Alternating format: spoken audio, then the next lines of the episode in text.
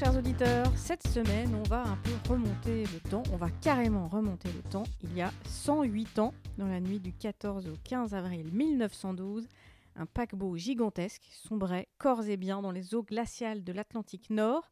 Un naufrage qui fit environ 1500 morts. Seules 700 personnes purent être sauvées car il n'y avait pas assez de canaux de sauvetage dans ce bateau de la White Star Line. Vous l'avez? Oui, on parle bien du Titanic. Et là, vous êtes pris d'un doute. Le Titanic, en avril 1912, il y a 108 ans, on est loin des années 80. Est-ce que je me serais pas gouré de podcast Non, pas du tout. Vous êtes bien sur So et vous êtes dans le bon podcast. En fait, ce paquebot mythique, réputé insubmersible et qui coula pourtant lors de son voyage inaugural, resta longtemps au fond de l'océan, longtemps jusqu'en septembre 1985. Bienvenue dans les années 80. Mesdames, Messieurs, bonsoir. L'histoire d'une légende engloutie pour ouvrir ce journal.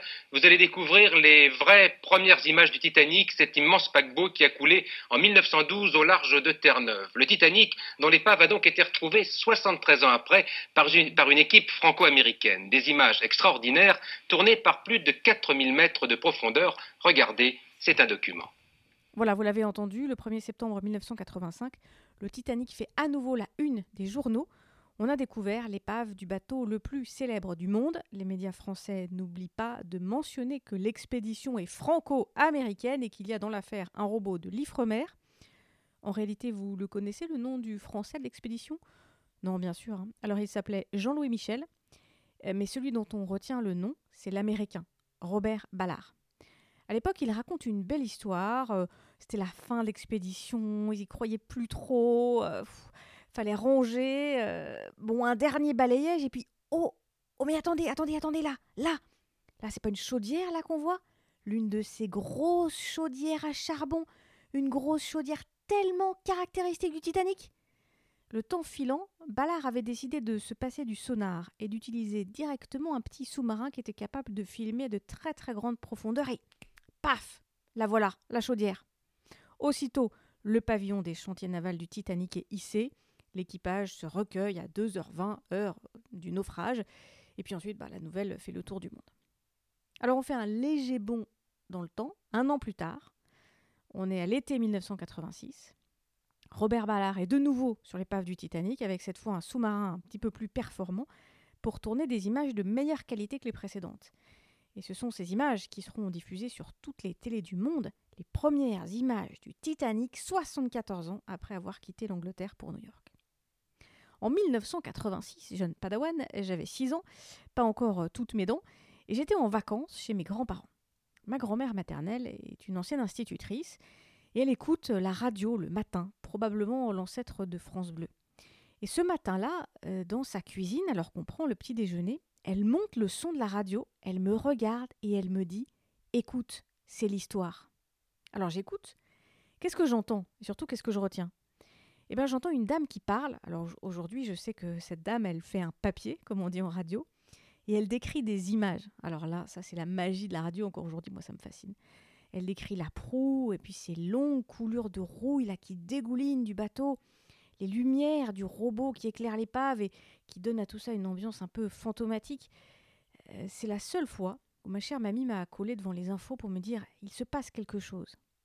Elle n'était pas journaliste, ma mamie, hein, mais elle avait le sens de l'histoire. Elle m'a d'ailleurs donné une belle collection de Paris Match pieusement conservés, les numéros qu'elle pensait intéressants pour les suivants. Alors, c'est plutôt la mort des papes, euh, l'alunissage d'Armstrong, l'élection des papes aussi, l'assassinat de Kennedy. J'ai poursuivi avec le 11 septembre, par exemple. Revenons au Titanic. Pourquoi ma mamie, qui n'est montée sur un bateau de croisière euh, sur le Nil que fort tard, s'intéressait au sort du Titanic? Eh bien parce que ma mamie, elle était née en 1919, soit quelques années après le naufrage.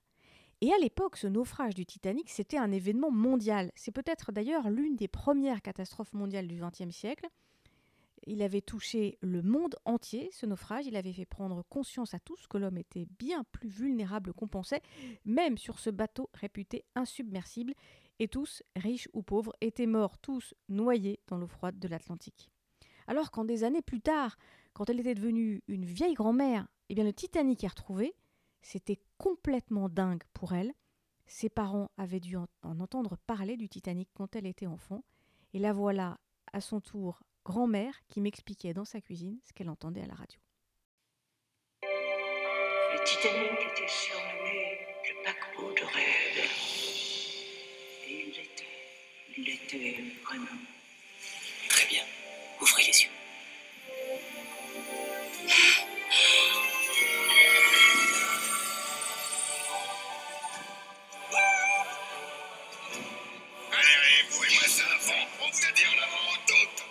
J'ai tout ce qu'il me faut ici avec moi. Je pense que la vie est un don et je ne veux pas le cacher. On ne sait pas quel don on aura le coup suivant.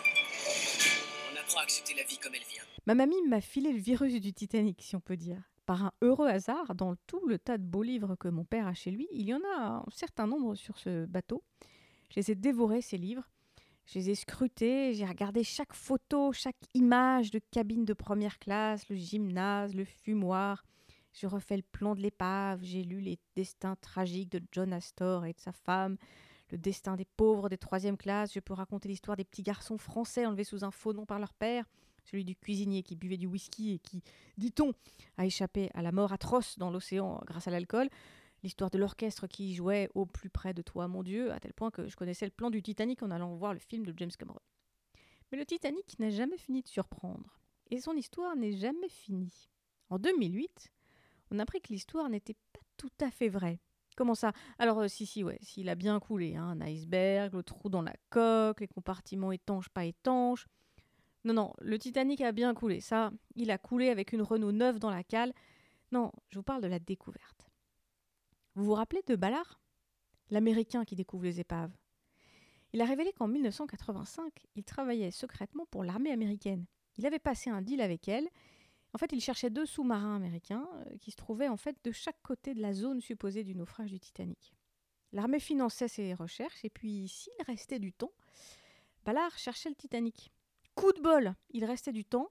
Coup de bol, il a trouvé le Titanic, dis donc. Certaines mauvaises langues disent que, en fait, c'est le français qui a vu la chaudière, parce que Ballard, il dormait cette nuit-là.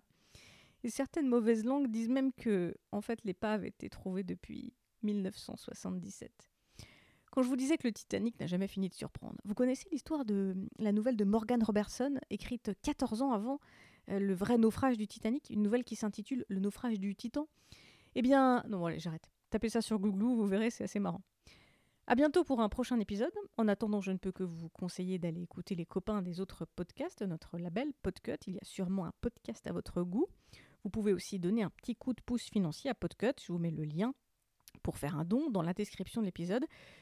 Noémie et moi, on attend vos commentaires sur cet épisode et sur notre podcast, sur les réseaux sociaux. Prenez soin de vous. Et puis, ben, comme on parle du Titanic, on va se quitter avec euh, qui vous savez. Ah ouais, non, mais là, c'est obligé, hein, bien sûr. Allez, à bientôt.